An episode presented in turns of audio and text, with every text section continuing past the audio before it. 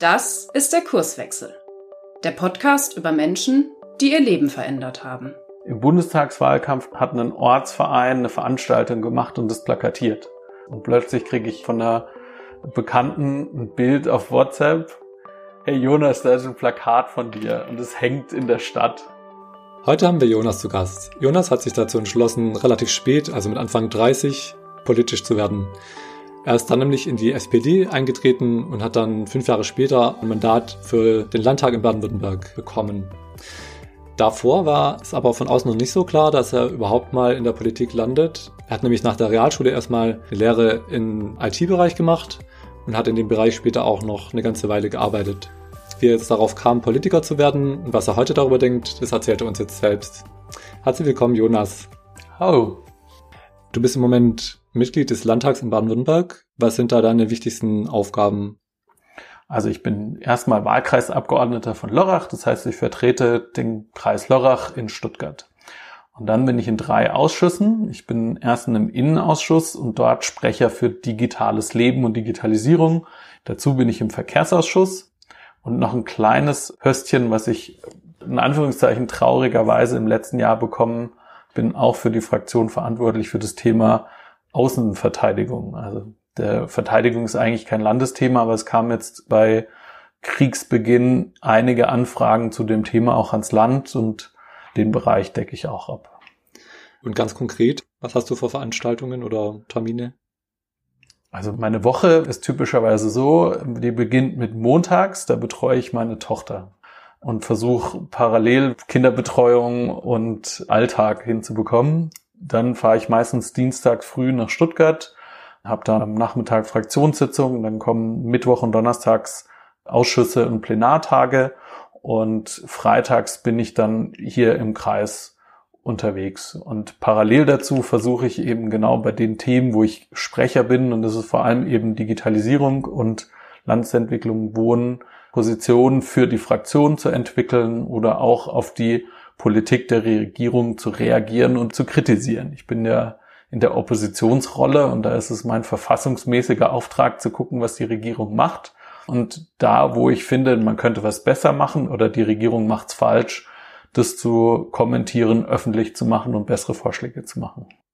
Und was ist deine Aufgabe in so einer Plenarsitzung? In so einer Plenarsitzung, da kommt es immer ein bisschen drauf an. Wenn man selber eine Rede hält, dann ist das Adrenalin hoch. Und zwar nicht nur währenddessen, wo man eine Rede hält, weil man hat natürlich auch immer seine Argumente und wenn man feststellt, oh, der andere hält eine richtig gute Rede und hat richtig gute Argumente, dann guckt man, ob seine eigenen Argumenten denen da auch standhalten. Und man will ja auch seine Punkte durchbringen. Wenn man jetzt wirklich gar keinen Bezug zum Thema hat, dann mache ich sicher auch das. Ich schnapp mein iPad und arbeite meine E-Mails durch, höre aber trotzdem parallel zu und lerne trotzdem wahnsinnig viel über Themen, mit denen ich noch nie Kontakt hatte. Es ist wichtig und sinnvoll, dass man da hockt und zuhört, aber ich glaube, es ist auch okay, wenn man jetzt persönlich nicht betroffen ist, dass man parallel ein paar E-Mails wegschafft. Du hast gesagt, du bist montags zu Hause. Mhm. Kann man sagen, du arbeitest 80 Prozent? nee, das funktioniert nicht in einem Parlament. Unter 50 Stunden ist der Job unmöglich zu machen und eine normale Woche ist meistens deutlich drüber. Und wir wollen heute auch drauf gucken, wie du dahin gekommen bist. Weißt du noch, wie du damals auf die Politik geschaut hast und auf Politiker? War mir komplett egal und für mich persönlich komplett irrelevant. Ich war so verstrickt auch mit 16, 17 in meine persönlichen Herausforderungen. Meine Eltern hatten sich kurz vorher getrennt, Lehrstellen, Chaos, ich komme aus einer sehr frommen, konservativen Familie ursprünglich, wo Politik eher auch als was Böses so äh, bezeichnet worden ist. Und deswegen ist das alles in mir meistens irgendwie vorbeigegangen. Witzigerweise habe ich erst so gegen Ende der Ausbildung angefangen, Spiegel Online zu lesen, wenn mir bei der Arbeit langweilig war. Und da habe ich angefangen, so ein bisschen mitzubekommen, was in der Politik läuft wobei mich damals eher so Wirtschaft und Sport oder, oder sowas interessierte und Politik ich irgendwie halt so besten Fall mitgelesen habe. Nach der Ausbildung hast du dann ein Jahr Wehrdienst gemacht. Du hast dich nicht für ein soziales Jahr entschieden, sage ich jetzt mal. Mhm. Warum hast du den Wehrdienst gemacht? Also erstens hat der Zeitpunkt für mich gut gepasst. Dazu hat mich irgendwie Bundeswehr und Wehrtechnik immer fasziniert. Vielleicht auch, weil mein Vater das ganz schlimm fand. kann magere Millionen dabei gewesen sein, das kann ich nicht abstreiten. Und dann kam für mich noch eine moralische Frage dazu, weil ich hätte ja aktiv verweigern müssen in der Zeit. Und da hätte ich unterschreiben müssen, dass ich keine Waffe tragen kann. Das wäre eine Lüge gewesen. Und deswegen kam das für mich auch nicht in Frage. Das war mit die schönste Zeit meines Lebens, muss ich ehrlich sagen. Ich habe erstens zum ersten Mal in meinem Leben viel mehr Geld gehabt, als ich gebraucht habe. Das zweite, ich bin zum ersten Mal richtig körperlich fit geworden und ich musste viele Wachen schieben. Das heißt, man stand 24 Stunden am Stück mit ein paar Schlafpausen vor einem Tor und da ist nichts passiert. Und da habe ich viel reflektiert und überlegt, okay, was will ich eigentlich machen oder auch was will ich nicht machen. Und da habe ich, würde ich sagen, auch die eine oder andere grundlegende Entscheidung für mich auch getroffen. Ich habe dann so ein paar Jahre später Wirtschaftsinformatik studiert und vorher war das überhaupt nicht für mich denkbar, die Vorstellung zu studieren. Das war nie für mich eine Option. Du hast vorher gemeint, du hast nicht den Kriegsdienst verweigert, weil dann hättest du lügen müssen und das hättest du moralisch nicht vertreten können. Du hast aber auch überlegt, bei der Bundeswehr anzufangen. Und da müsstest du ja vielleicht einen Mensch töten in einem bestimmten Zeitpunkt. Hast du da keine moralische Bedenken? Das ist eine richtig gute Frage und die macht dann auch im Kontext zu Politik für mich total Sinn, weil auch die Bundeswehr der Moment war, wo ich mich zum ersten Mal mit unserer Verfassung, mit dem Grundgesetz wirklich auseinandergesetzt habe. Wir hatten dort einen Militärpfarrer, einen katholischen, der uns ethisch herausgefordert hat mit unserem Gelöbnis, was wir dort zu leisten haben, die Bundesrepublik Deutschland und die Demokratie zu verteidigen, bis hin zum Einsatz seines persönlichen Lebens. Und habe dann dieses Grundgesetz gelesen, habe für mich dann auch gesagt, boah, das ist so gut und so richtig. Das war für mich ein Erkenntnispunkt, wo sich mein Bild über Politik auch irgendwo verändert hat oder über unsere Demokratie an sich. Wir glauben ja, dass so wie wir leben, das ist normal. Und das ist alles andere als normal. Es ist total außergewöhnlich, dass wir so leben können, wie wir leben können. In so einer freien, Gesellschaft mit so einem hohen Wohlstand leben zu können, trotz aller Schwierigkeiten und Probleme, die diese Gesellschaft hat. Und das war mir vorher nicht so klar. Das war so sicher ein Erkenntnismoment in dieser Bundeswehrzeit, was für ein Privileg es ist, in diesem Land leben zu können. Du hast ja dann mit 25 auch entschieden, dass du eine Zeit lang nach Afghanistan gehst und dort in einer Hilfsorganisation hilfst. Wie kam es dazu? Unsere Ausbilder, die wir hatten, von denen waren eigentlich fast alle im Kosovo oder in Afghanistan. Und für mich war das dann auch die Frage, würde ich da hingehen? Und in dem Prozess habe ich jemanden getroffen im Zug. Und hat sie mir erzählt, dass sie seit ein paar Jahren in Afghanistan dort ein Projekt leitet. Und sie wird sich freuen, wenn ich sie dort unterstütze. Und das habe ich dann zwei Jahre später auch gemacht und da eben ein halbes Jahr hingegangen und habe in diesem Frauenzentrum Englisch und IT-Unterricht gegeben und habe Spendengelder gesammelt, um dann in dieser Stadt Saranj drei Sportplätze zu bauen. Und vor fünf Jahren standen sie noch, was noch relativ gut ist. Neuere Infos habe ich leider nicht. Wie hat es dich verändert, die Zeit in Afghanistan? Die war schon krass. Sie hat mich sehr stark verändert. Erstens ich habe halt ein halbes Jahr in einem Kriegsland gelebt. Also wir hatten Selbstmordattentate zwei Blocks neben uns. Und diese Erfahrungen begleiten mich bis heute. Dazu, eben, ich habe vorhin mal angeteasert, ich komme aus einer sehr christlichen, frommen, evangelikalen Familie und habe da auch sehr stark meine persönlichen Überzeugungen und meinen persönlichen Glauben hinterfragt, für mein, meine Grundwerte, meine Identität, also so ganz große Fragen, die sind da deutlich geschüttelt worden. Mhm. Kannst du dich an eine bestimmte Begebenheit dort erinnern, die du noch besonders im Kopf hast in Afghanistan? Also, also ganz, ganz viele. Einerseits gab es damals schon Smartphones dann 2010, die Afghanen auch genutzt haben, und andererseits war die Müllabfuhr die Ziegenherde in einer Millionenstadt. Die Ziegenherde, die durch die Straße gegangen ist und allen Müll weggefressen hat. Dann ganz viele Begegnungen mit unterschiedlichsten Menschen.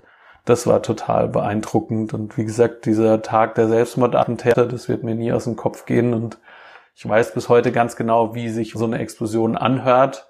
Und jedes Mal, wenn es irgendwie laut Peng macht, überlege ich, ja, war das jetzt eine Bombe oder ist es eine Palette, die umgefallen ist? Du meintest, dein Elternhaus war nicht sehr politisch. Wie bist du dann bei der SPD gelandet? Ich habe vorher ein bisschen schon über meine Bundeswehr- und Afghanistan-Zeit gesprochen. Das waren alles, würde ich sagen, so, so kleine Richtungsentscheidungen, würde ich mal sagen. Ich habe dann nach Afghanistan nochmal drei Jahre Wahl studiert, habe dann mich viel mit Wirtschaft auseinandergesetzt und dann waren meine Frau und ich ein Jahr lang reisen. Und ich habe gedacht, es wird so eine richtige Spaßreise, viel chillen, bisschen Party machen, viele schöne Orte auf der Welt sehen.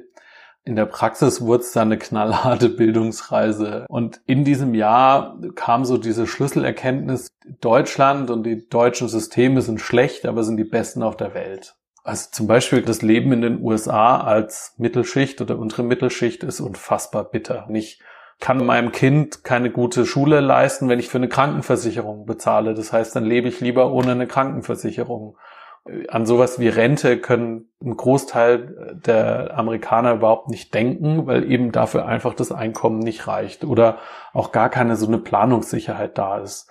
Und das sind so Punkte, wo wir in Deutschland schon sehr, sehr, sehr gut hinbekommen haben. Ich glaube, ich an deiner Stelle wäre dann fertig gewesen mit der Weltreise und hätte gedacht, okay, in Deutschland ist alles prima. Aber du hattest ja dann trotzdem irgendwie den Impuls in die Politik, dich zu bewegen. Ja, weil, weil es ist noch nicht gut genug. die Systeme sind an vielen Stellen schlecht. Also ich hatte auch eine Phase, wo ich in einer Hartz-IV-Gemeinschaft drin gelebt habe und auch erlebt habe, was das damals Anfang der 2000er bedeutet hat für Menschen, wo vieles wirklich auch massiv ungerecht war. Ich weiß noch bis heute, wie es sich angefühlt hat, in der zehnten Klasse zu sein und zu wissen, auf dich wartet überhaupt keiner. Und das ist jetzt heute zum Glück anders, aber wenn wir jetzt heutige Themen anschauen, dass einfach ein Großteil der Menschen keine Chance hat, quasi den Wohnraum zu bekommen, den sie bräuchten, beziehungsweise keine Chance hat, den zu finanzieren. Das ist einfach massiv ungerecht und da können wir auch als Gesellschaft besser. Also dann hat deine Reise deinen Horizont erweitert und deine Empathie geweckt für Leute, die du da erlebt hast, die nicht oben mit dabei waren. Ja, oder äh, ich glaube, wenn man kurz, wenn man in Urlaub geht, so habe ich selber erfahren, dann bekommt man ja oft nur die schönen Seiten eines Landes zu Gesicht. Und das war das Privileg, was wir hatten, wenn man halt ein Jahr Zeit hat und dort mit Menschen lebt, dann sieht man halt beide Seiten der Medaille. Wie bist du dann eingestiegen in die Politik? Nach der Reise habe ich dann gesagt, okay, ich möchte mich irgendwie politisch engagieren, weil auch für mich klar geworden ist, dass gerade Kommunalpolitik, dass da wahnsinnig viel Gutes für das direkte Umfeld gemacht werden kann, weil am Schluss es für viele Menschen relevanter ist, ob jetzt, sage ich mal, vor der Straße eine 50er oder 30er Zone ist, ob die Schule gut funktioniert am Ort, als ob man jetzt sich 42 Prozent Spitzensteuersatz zahlt oder 44 Prozent Spitzensteuersatz. Und deswegen habe ich mich so ein bisschen mit Politik auseinandergesetzt, habe dann hier geguckt, wer der SPD aktiv ist, ohne dass ich da jetzt auf die SPD festgelegt war, sondern von den Grundwerten her so gemerkt habe, da würde ich am ehesten reinpassen. Und war dann bei ein paar Veranstaltungen und habe erstens mitbekommen, das sind vor allem nette alte Menschen, die irgendwie vor Ort sich drum bemühen, dass es einen guten Spielplatz gibt, dass es gute Rahmenbedingungen für Senioren gibt, um eben hier bei uns in Lörrach leben zu können. Und die dann aber auch die große Politik diskutiert und kommentiert haben und so wie ich sie erlebt haben, ihr Herz einfach am rechten Fleck hatten. Also, wo auch in mein Politikerbild überhaupt nicht reingepasst haben. So, keiner von denen hatte vor, irgendwie jetzt Macht auszuüben im großen Stil oder eine große politische Karriere zu machen, sondern einfach vor Ort sich um die Themen zu kämpfen. Der zweite Impuls war, ich war dann auf dem Wahlkampfauftakt damals vom Rainer Stickelberger, das ist mein jetziger Vorgänger. Der hat in seiner Auftaktsrede gesagt, er ärgert sich über die SPD jeden Tag, aber es ist immer noch die Partei, über die er sich jeden Tag am wenigsten ärgert. Und da habe ich gemerkt, okay, mit so einer Haltung könnte ich auch in die SPD eintreten, wobei ich jetzt ehrlich sagen muss, dass ich im Moment mich nicht jeden Tag über die SPD ärgere. Maximal einmal die Woche. Und dann kam so der letzte Impuls, das war dann die Landtagswahl 2016, wo die AfD stärker war als die SPD. Und da habe ich gesagt, oh, da möchte ich mich engagieren, das will ich nicht zulassen und bin dann eingetreten. Und am Anfang war dann die Frage, ob ich Kassierer im Ortsverein werden wollen würde, weil da suchen sie gerade jemanden. Und dann habe ich gedacht, so, das ist jetzt mein Beitrag zur Demokratie. Hättest du dir auch vorstellen können, anders zu helfen oder beizutragen, dass sich die Welt verbessert? Oder war das dann klar, dass du in die Politik willst? Nee, überhaupt nicht. Das war eher so ein kleiner Testballon. Ja, damals der Ortsverein nicht so nett gewesen, dann wäre ich da einmal hingegangen und wäre da nie wieder hingegangen. Und zwölf Jahre habe ich Jugendarbeit in der Kirche gemacht und habe da über 100 Jugendliche betreut. Ich war davor Studierendensprecher an der DABW und habe da Studentenpolitik gemacht. Deswegen, ich bin schon ein Mensch, der immer gern ehrenamtlich viel gemacht hat. Und dass ich irgendwann mal politisch mich engagiere, das hatte ich nie geplant. Und auch wo ich die Idee hatte, mal zu gucken, was da ist, war das auch eher mal so, ich guck mal.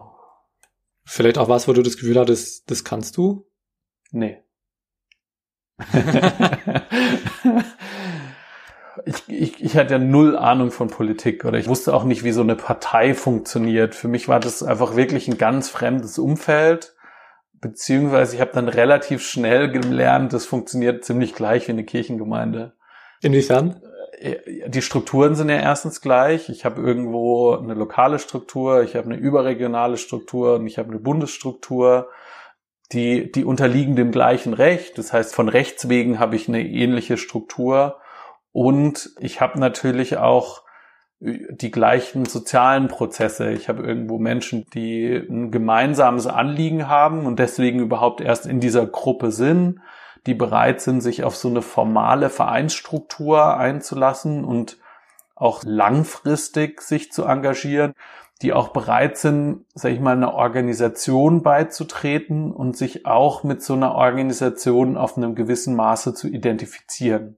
Und da gibt's ganz viele würde ich sagen, strukturelle Parallelen, wo ich dann auch viel anschließen konnte oder auch also es gibt ja auch immer ganz viele ungeschriebene Regeln in so Organisationen, die ich dann auch schnell gecheckt habe, dass die eigentlich alle recht ähnlich sind.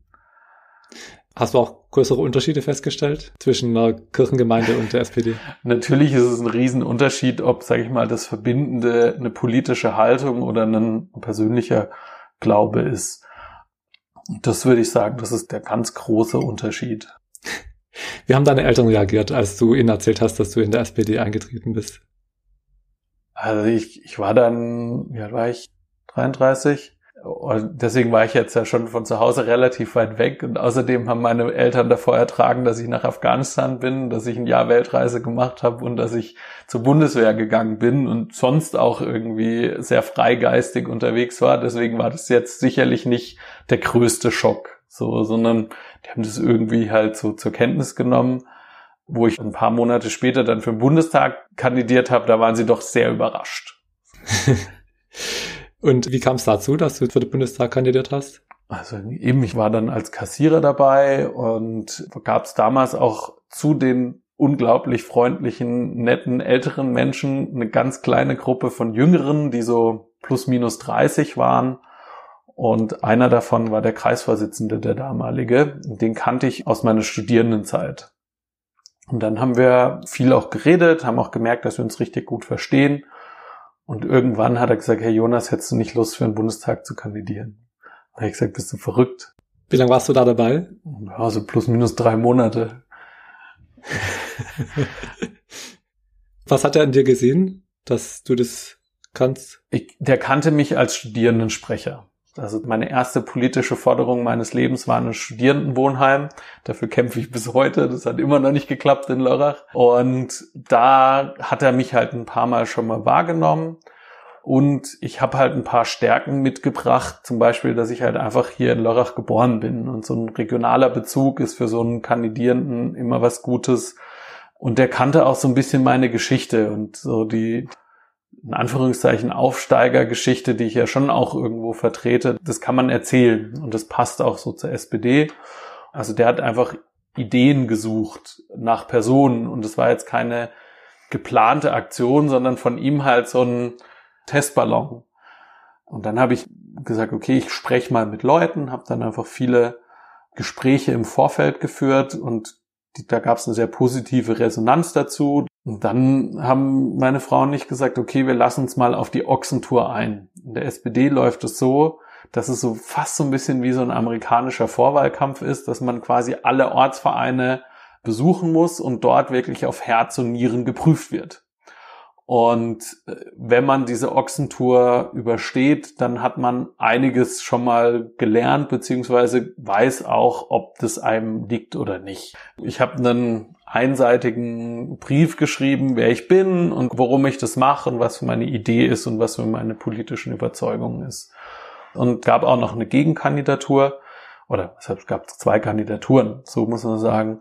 Ähm, und in so einem frühen Stadium erwartet jetzt auch niemand eine Wahlkampfstrategie oder so. Da wird man dann natürlich von den Mitgliedern so getriezt und guckt, was, was haben die sich gedacht. Aber jetzt kein fertiges Konzept. Und es war auch klar, ich komme von außen, ich mache das zum ersten Mal. Und jeder, der damals auch so ein bisschen die politischen Verhältnisse hier in Lörrach kannte, wusste auch, dass es eine Kandidatur für die Ehre ist. Und die Chance, da in den Bundestag einzuziehen, sehr gering ist. Die Nominierung lief dann gut. Ich habe ein ganz gutes Ergebnis bekommen. Der Wahlkampf war wahnsinnig intensiv. Wir haben hier vor Ort versucht, einen sehr jungen, dynamischen Wahlkampf zu machen, der dann auch richtig gut lief und der dann auch in ein sehr gutes Ergebnis geendet ist. So. Mhm. Du bist aber dann nicht im Bundestag gelandet nee. am Ende. Nee, nee, nee, nee. War dann nach dem Bundestagswahlkampf schon klar, dass du dann für den Landtag kandidieren möchtest? Nee, auch nicht, überhaupt nicht. Ich hatte eigentlich gedacht, dass ich nochmal für den Bundestag kandidiere und da meine Chancen jetzt auch nicht mordshoch ausgerechnet, weil auch da die Umfragewerte nicht so grandios waren.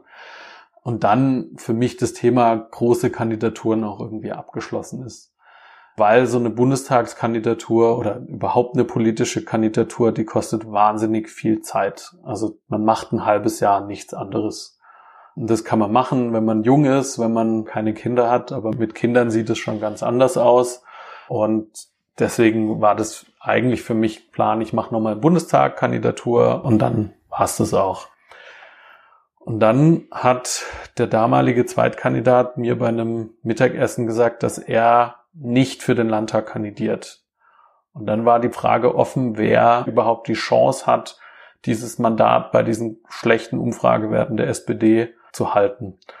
Und dann kamen dann einige Anrufe auf mein Telefon oder Anfragen oder Gespräche in der Zeit, hey Jonas, mach du das, du hast durch deinen Bundestagswahlkampf die besten Chancen, das Landtagsmandat hier in Lörrach zu halten.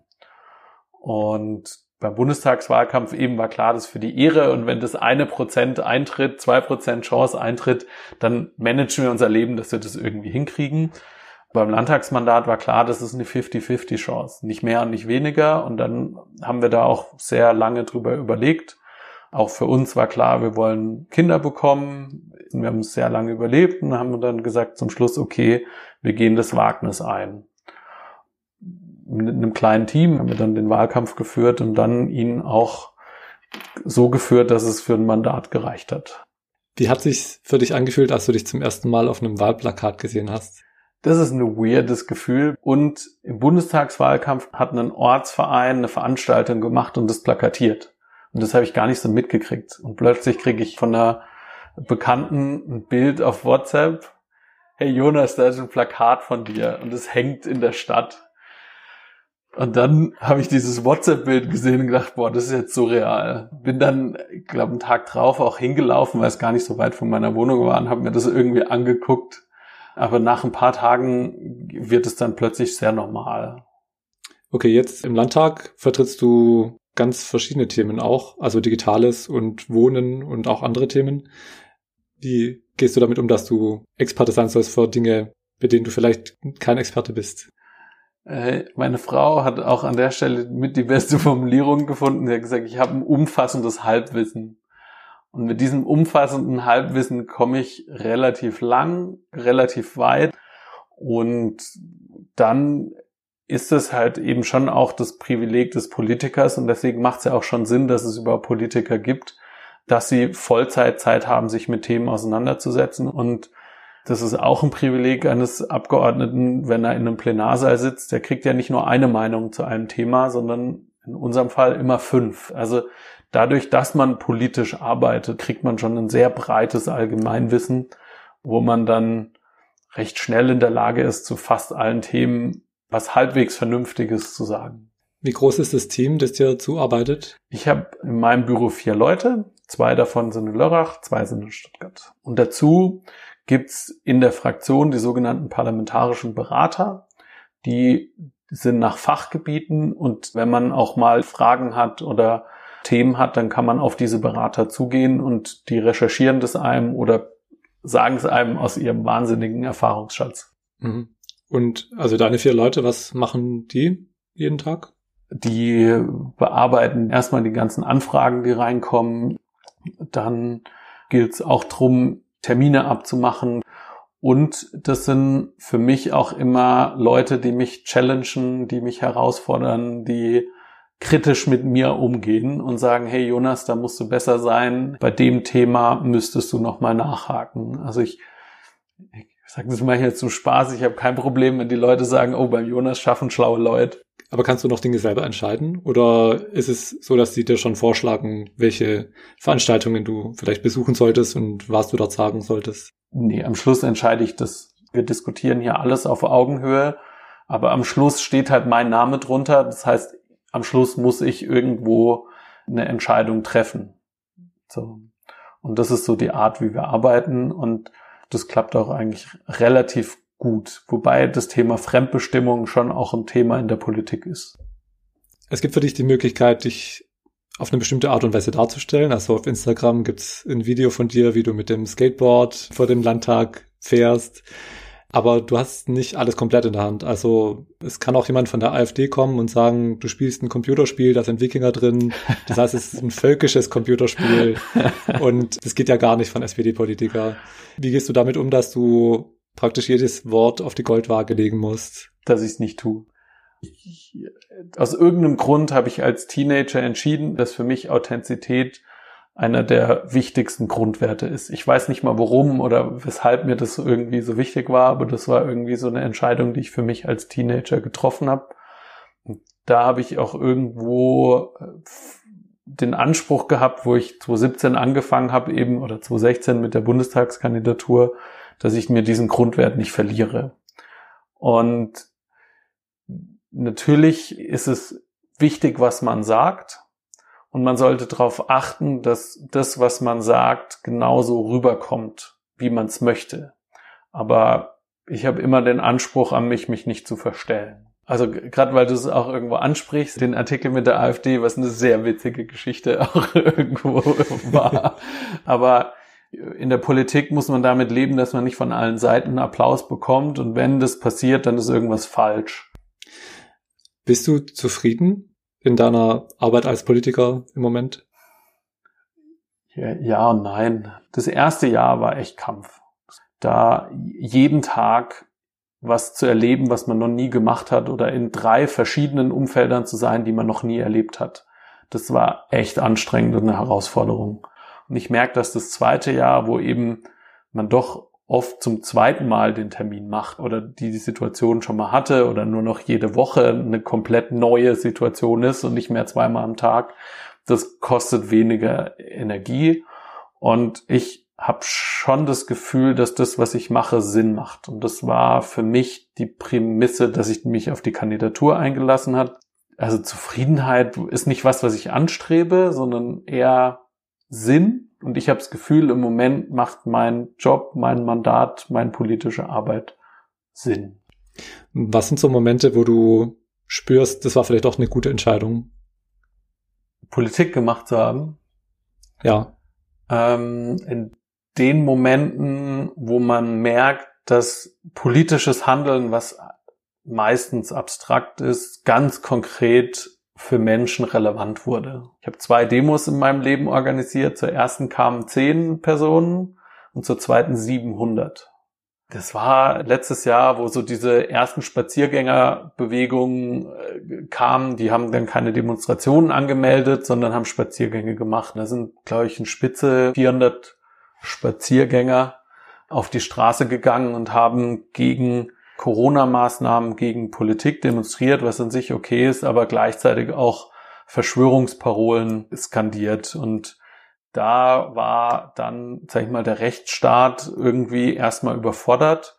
Und dann haben einige Aktive, und damals waren das die Parteien, die im Gemeinderat in Schopfer waren, und ich gesagt, wir organisieren eine Demonstration mit dem Titel Wir sind Demokratie. Nicht ihr, sondern wir und wir glauben an die Demokratie und wir glauben an den Rechtsstaat. Und auch, man kann jede Maßnahme diskutieren, aber wir sind nicht in einer Diktatur.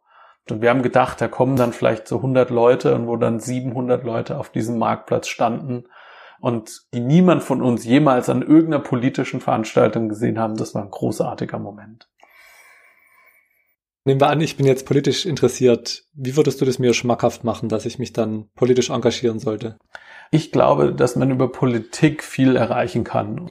Die Gestaltungsmöglichkeit von einem Gemeinderat oder einem Kreisrat ist Wahnsinn. Und die Arbeit, die da gemacht wird, ehrenamtlich, das ist die Arbeit, die für die meisten Menschen mit am relevantesten sind. Und wenn du sagst, du hast Lust, dich wirklich gut zu engagieren, würde ich sagen, ist die Kommunalwahl sicher eine richtig gute Chance. Und ich glaube auch, dass es für einen selber Sinn macht, das zu tun, weil es einen herausfordert, mit neuen Themen auseinandersetzt und man merkt, dass die Entscheidungen, die man trifft, für Menschen Gutes bewirken können, wenn man gute Entscheidungen trifft. Okay, gut. Vielen Dank, Jonas, dass du hier warst, dass du deine Entscheidung mit uns geteilt hast und genau alles Gute. Vielen, vielen Dank für den Podcast. Ich hoffe, euch hat die Folge gefallen. Ich habe auf jeden Fall wieder mega viel gelernt und fand es auch richtig spannend, wie Jonas zur Politik gekommen ist und was er da jetzt so macht. Falls ihr euch jetzt sofort bei eurer Lieblingspartei anmeldet, schreibt mir das gern. Ansonsten freue ich mich wie immer, wenn ihr den Kurswechsel abonniert und wenn ihr ein paar Stande da lasst, dann können nämlich auch andere den Kurswechsel noch leichter finden. Schön, dass ihr wieder dabei wart. Schön, wenn ihr das nächste Mal auch wieder dabei seid und bis bald im Kurswechsel.